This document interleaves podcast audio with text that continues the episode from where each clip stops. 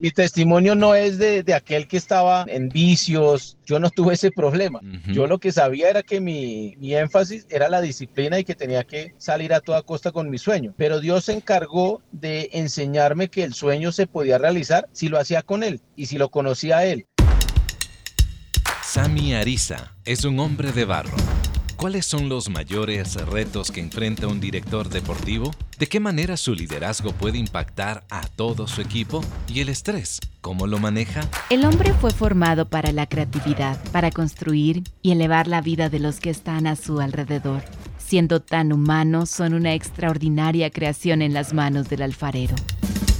Hombre de Barro, con John Varela. Por medio del podcast Hombre de Barro, he conocido a nuevos amigos que vienen de diferentes espacios, por ejemplo, diseñadores, emprendedores, ingenieros, productores musicales, creadores de contenido, pintores incluso, abogados, deportistas. Y el día de hoy tengo justamente a un deportista. Debo decir que cuando él mira un partido de fútbol, no está sentado, está de pie, por supuesto, evaluando al rival, dando instrucciones a los suyos, levanta las manos, grita, celebra cuando su equipo saca una victoria y también se frustra cuando los resultados no son favorables. Hoy tengo a Sami Ariza, quien es director deportivo y técnico en Club Deportivo América de Quito. A este equipo se lo conoce como el equipo Cebollita o el Escuadrón Verde. Sami, bienvenido, ¿qué tal? ¿Cómo estás? Muy bien, muchas gracias. Qué chévere poder conversar nuevamente y hablar de las cosas eh, lindas que Dios nos ha permitido vivir en la vida.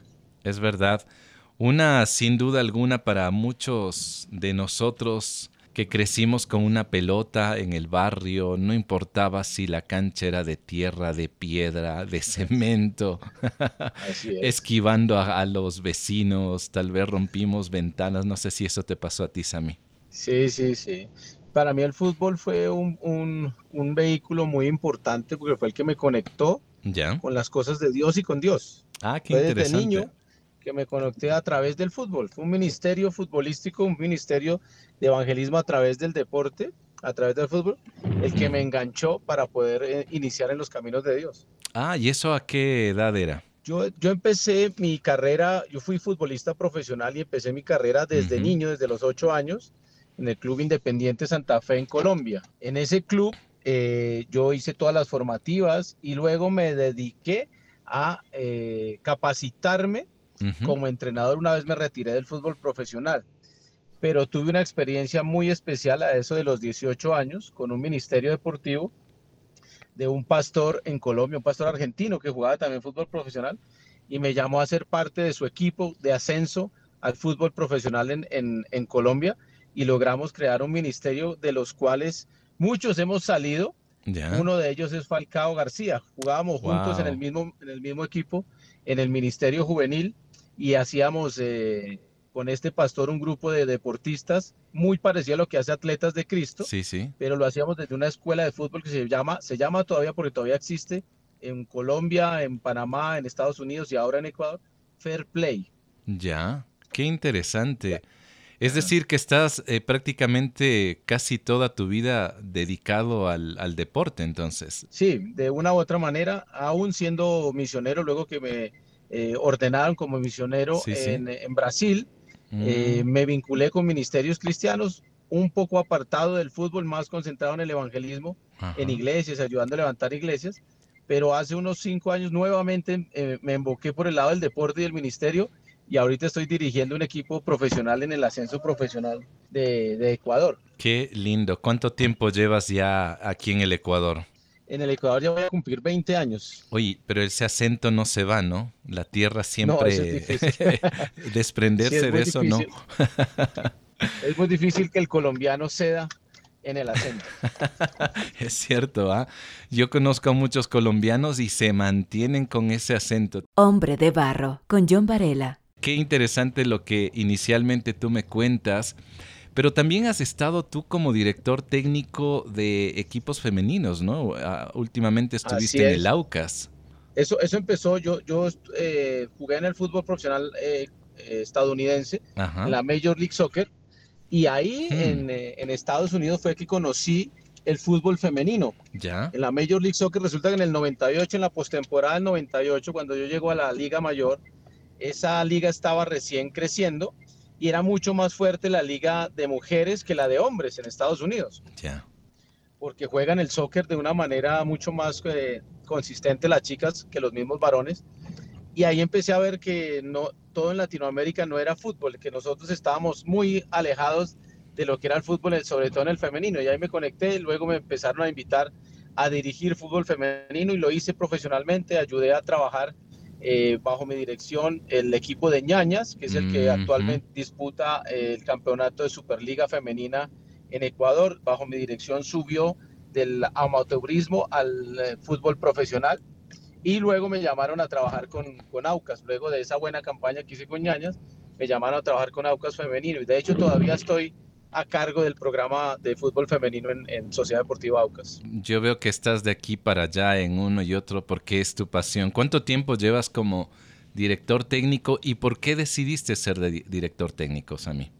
Los mismos 20 años que llevo en Ecuador, llevo dirigiendo porque me retiré a los 25 años del fútbol profesional muy temprano. Jovencito. Y eh, sí, exactamente. Y inmediatamente me retiré, me dediqué a estudiar y a trabajar en la dirección técnica. Entonces, tal vez no me he retirado, simplemente he cambiado de posición.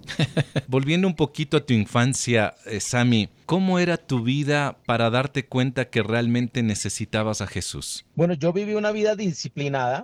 Yo no era el típico caso del chico necio, desobediente. No, yo era un muchacho deportista, buen, buen alumno, ganaba mis medallas, lo que aquí se llamaba abanderado, era abanderado, me eximían de exámenes, era un nerd, un nerd que jugaba fútbol. Qué raro, ¿no? Bien, por eso fútbol profesional.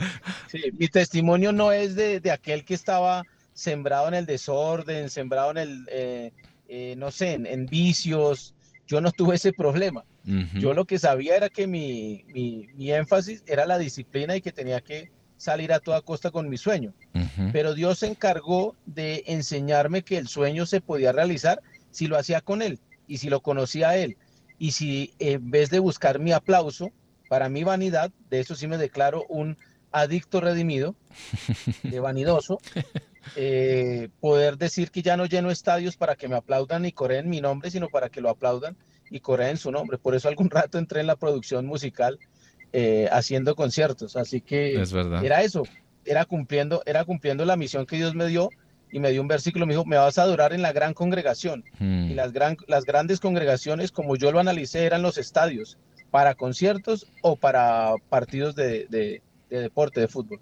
Ahora, Sami, ¿con qué realidades humanas te has topado al ir conociendo y formando a las y a los jóvenes futbolistas? Porque en alguna ocasión yo estuve en uno de los entrenamientos de las ñañas y claro, uno espera llegar a la cancha de fútbol y ver a todas jovencitas, pero yo me di cuenta que había madres, habían las hijas, eh, muchas de ellas amas de casa, otras profesionales, pero ¿qué realidades humanas tú te has topado? Uy, te cuento que he tenido contacto con realidades eh, inmensamente eh, profundas, inmensamente eh, porque el fútbol, el deporte para mí no forma el carácter, como dicen algunos, para mí lo demuestra o lo revela. ¿Verdad? El carácter ya está formado en aquellos, pero el deporte cuando trabajas bajo presión por un resultado, simplemente lo que hay en tu corazón se, sale y se revela inmediatamente. Cierto. Entonces el deporte deja ver al ser humano tal cual es. Porque tú en la iglesia puedes ser uno, no estás bajo presión, o al menos no estás bajo presión constante de la gente en el deporte está siendo evaluado, ni siquiera en las empresas privadas ni públicas, porque está siendo evaluado cada ocho días, hay gente que juzga y eso hace que tu carácter se revele. Y así en las chicas y en los hombres es lo mismo. Jugadores que tienen testimonios increíbles de sacrificio para poder hacer miras a ser profesionales, mujeres que sacrifican su, su vida personal siendo madres, siendo esposas, trabajadoras en la mañana para poder desafiarse y poder salir adelante en el fútbol profesional en las tardes o noches. Hay jóvenes que dejaron su tierra, dejaron su familia, un desarraigo completo para poder vivir desde niños una historia diferente en una capital enorme, sin familia y con 15 hermanos que no son sus hermanos. Eh, es, hay realidades inmensamente grandes. Tengo el, privilegio de haber podido contar y, trabajar con gente que tiene distintas maneras de ver la sexualidad eh, a lo que uno cree que es lo que eh, debe ser. Claro. Entonces debes estar preparado para todo, porque aún en el deporte hay eh, homosexuales, hay heterosexuales, hay de todo. Entonces uno tiene que estar preparado para recibir ese tipo de personas, porque ellos lo que quieren es hacer deporte. y uno cómo puede eh, decirles que no, si no debe recibirlos, amarlos, quererlos y, y enseñarles lo que Dios les da. Hombre de Barro lo puedes escuchar en www.radiohcjb.org y por Spotify. Increíble. Frente a estas vivencias particulares que tú cuentas, Sami, ¿qué valores quieres dejar sembrados eh, en estos chicos, en estas chicas? Indudablemente los valores son fundamentales y lo que yo quiero es plasmar los valores de Dios, los que no son negociables. Los chicos y las chicas deben saber porque ignoran. Y al ignorar eh, entran en dificultades en familia, en hogares, en sus propias vidas, en su identidad. Y lo principal que debe eh, saber un deportista a través de lo que nosotros enviamos como mensajes es identidad. Deben aprender a saber quiénes son, qué es el propósito que Dios tiene para sus vidas al darles un talento tan grande que no se lo dio a todos. Es importante que el, deportista sepa que eso que hace, no todos pueden hacerlo y que por eso es especial, que no es una raza normal. Para mí ese es el enfoque que, que utilizo con ellos. Qué bonito. Ahora, ¿Cuáles son esos mayores retos que tú tienes ahora como director técnico al formar estos jóvenes? Mucho más allá, obviamente, de tengan una técnica, una resistencia, sean competitivos. ¿Puedes nombrarme algunos de esos mayores retos que tú tienes? Claro, hay un reto indudable que todos los días se levanta, que es enseñar en ellos verdades fundamentales, verdades eternas. Porque recuerden que somos un grupo de deportistas vanidosos, ególatras, egocentristas, porque somos especiales. La gente tal vez no, lo, no, no se da cuenta de eso, pero lo añora, lo anhela. Ellos anhelan, el ser humano corriente anhela ser jugador y tener el talento del que sale en televisión. Y cuando tú trabajas con aquellos que salen en televisión, que son famosos, eh, que se sienten distintos y la humanidad se los hace ver, eh, se reúnen muchas cosas que el ego del hombre hace para evitar que Dios sobre ahí. Entonces el principal reto es romper esas barreras y hacer que el hombre o el deportista o la deportista escuche las verdades de Dios que le dice que todo el ego es vano, pero mm. que su verdad es eterna, que su amor es eterno y que su talento no es eh, generación espontánea, sino que es heredado y que si Dios lo da también lo puede quitar. Hmm. A mí me parece un gran reto el que tú tienes, Sami, porque eh, estás tratando de, de alguna manera, crear una cosmovisión distinta a lo que nosotros y lo que el futbolista que está en formación eh, observa diariamente. Porque ya ven jóvenes que de pronto salen al exterior y ya tienen un contrato de un millón, dos millones o más, y de pronto esa es su meta. O que se vuelven virales y quieren llegar a ser como ellos sin importar la manera que, en la que vivan, ¿no? No importa. Yo creo que ese es uno de los mayores retos que, que me doy cuenta de lo que tú me estás conversando. Y en esa línea de liderazgo, Sami, como líder que tú eres en el equipo, me imagino que tú debes siempre pensar en estrategias, planteamientos, estudiar al rival, eh, eh, mantener reuniones, dar informes, pasar tiempo con tu familia y más. ¿Cómo maneja el estrés un director técnico? Lo principal es utilizar los principios bíblicos que dice que en la multitud de consejeros está la sabiduría. Entonces hmm. debo rodearme primero bien de un cuerpo técnico que me ayude a trabajar en la estrategia y cada uno en su especialidad debe ayudarnos a, lograr el objetivo, que no solo es deportivo. Entonces también me rodeo de gente que me ayuda a cumplir el objetivo espiritual de poder llegar con verdades eternas a los jóvenes, porque la estrategia, los movimientos, el trabajo físico, eso lo logramos. Pero el trabajo profundo es un trabajo de hormiguita, es un trabajo, nosotros presentamos la verdad de Dios y Dios es el que hace la obra en la gente al final. Por eso debo rodearme bien y lo primero que hago es eh, buscar un equipo de trabajo competente, eficiente y eficaz en, en, esas, en ese tipo de cosas. ¿Qué dicen los presidentes de los clubes no les importa o sí les importa el lado religioso o simplemente quieren ver resultados. Bueno, los presidentes de los clubes indudablemente, según su formación, eh, van a pedir o no pedir. Algunos no tienen, no les importa desde que los resultados aparezcan. Entonces, eso también es una prueba muy grande porque yo puedo presentar las verdades eternas, pero si los resultados no me acompañan, soy el primero en salir del, equipo. Claro. Entonces, esa es una petición constante de Dios, es un pedir respaldo a Dios todos los días para que eh, el ser humano que está detrás de la, de, la directiva pueda entender que vamos más allá. Pero he contado con la bendición de Dios y el mismo proyecto donde he trabajado han permitido que, que comparta, han permitido que lo haga y me han respaldado. Aún sin los resultados me han respaldado. Hombre de barro, originalidad en sus manos. ¿Qué rol debería tener un líder deportivo como tú para dejar un legado en, en un equipo, en una vida de un joven?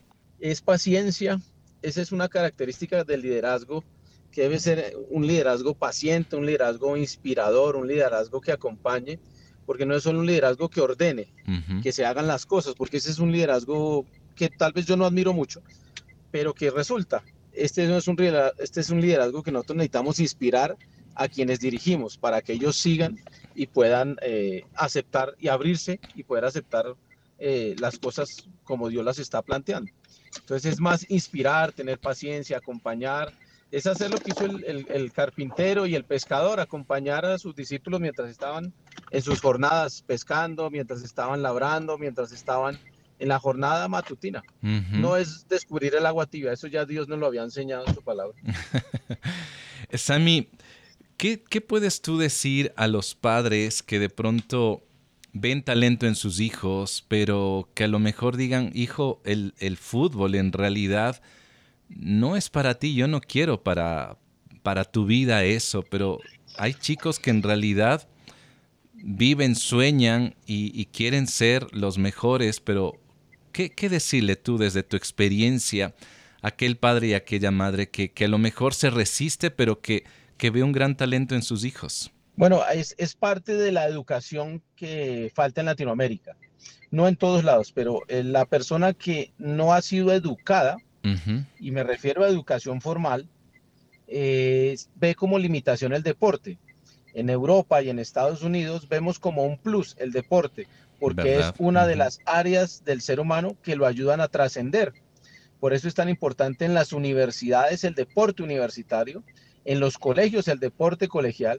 En Latinoamérica se ha venido a menos el deporte colegial y universitario.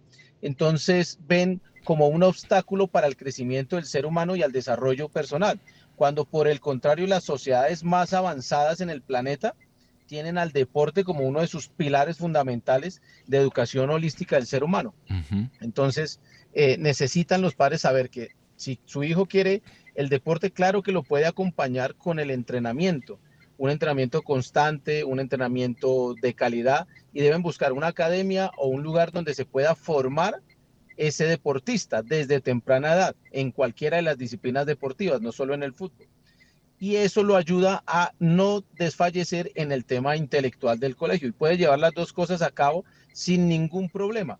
No tiene por qué pelear una con la otra. Así que los padres, yo les aconsejo que acompañen a sus hijos en el deporte, que los inviten, que los ayuden, que los apoyen y que no, no, tengan temor de que se va a, a, dejar solo el deporte, ¿no? Porque se puede llevar estudio y deporte al tiempo. Yo me gradué como abogado siendo futbolista profesional. Mm. Entonces sí se puede, no me pueden decir que no. A, mí no me lo contaron, yo la vi y la viví. Entonces yo podía estudiar, dar mis exámenes en una universidad de alto rango en Colombia y seguir jugando fútbol profesional. Que solo pudimos hacer cinco o seis en, en la historia de Colombia, bueno, lo invito a que sea parte de esos cinco o seis. Porque creo que es necesario, de hecho, ¿no? Y ahora creo que ya eh, eh, la, la mentalidad ha cambiado en la que muchos futbolistas eh, también saben invertir o, por lo menos tienen emprendimientos para largo plazo, ¿no? Y no solamente vivir el momento, porque sabemos que una lesión a cualquier deportista puede sacarlo de su carrera. Para ir terminando, Sami, ¿qué hábitos tú crees que deberían tener los chicos para ser mejores cada día, ¿no? Ya sea en el deporte, ya sea en el arte, ya sea en, el, en, ese ADN que ellos pueden tener. ¿Qué habilidades deberían fortalecer? Principalmente la consistencia en el entrenamiento. Mm. Entrenamiento intelectual cuando estás estudiando, no abandonar tus estudios. Entrenamiento deportivo, seguir estudiando y entrenar al mismo tiempo. En las tardes te queda mucho tiempo para entrenar. Si eres consistente y paciente, algún día vas a ver el fruto, porque de eso se trata. Dios nos enseñó a que si sembrábamos constantemente y no nos cansábamos de ello, a su tiempo segaríamos lo que hemos sembrado. Y eso es lo más importante, la característica más importante en un deportista, la consistencia en su entrenamiento. Qué bien, Sammy. Si alguien desea ponerse en contacto contigo, tal vez para conversar, me imagino que tal vez hay una mamá o un papá el día de hoy, aunque este podcast eh, va dirigido a varones, pero yo sé que hay madres, mujeres que lo escuchan.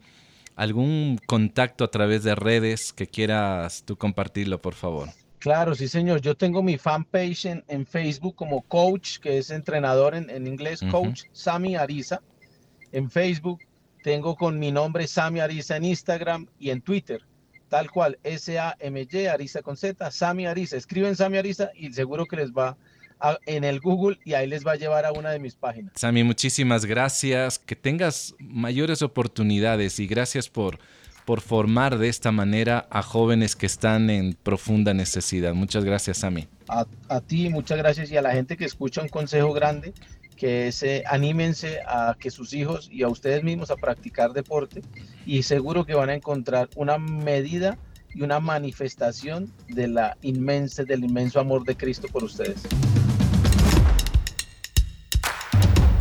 El español Sesco Spar, entrenador de balonmano y profesor, dijo lo siguiente: Como entrenadores, profesores o padres, debemos darnos cuenta que todos tenemos talento. Por eso, yo creo, dice él, que nuestro deber es tomar ese talento o talentos, hacerlos crecer, amplificarlos y ponerlos al servicio de la sociedad. Aquellos talentos que tenemos nos permiten soñar e ilusionarnos para verlos plasmados en el futuro. Lo conseguimos, sin duda alguna, con disciplina y también con esfuerzo. Y en este punto quiero añadir algo que mencionó Sami Ariza minutos atrás. Y es que Dios le enseñó que los sueños que tenía Sammy los podía cumplir si lo hacía con Dios. ¿Tienes sueños? Te desafío para que tengas una conversación con Dios y permitas que Él te enseñe cómo trabajar en tus sueños. El episodio de hoy se titula El DT y sus vivencias. El podcast Hombre de Barro lo encuentras en la web hcjb.org. También para escucharlo en cualquier momento están las plataformas Spotify, SoundCloud y Apple Music. Me encantaría recibir tus comentarios, aquello que ha provocado y sigue provocando este podcast Hombre de Barro. Me encuentras en Facebook e Instagram como John Varela. La próxima semana tendré a otro Hombre de Barro. Hasta pronto. Hombre de Barro con John Varela. Hombre de Barro es una producción de HCJB.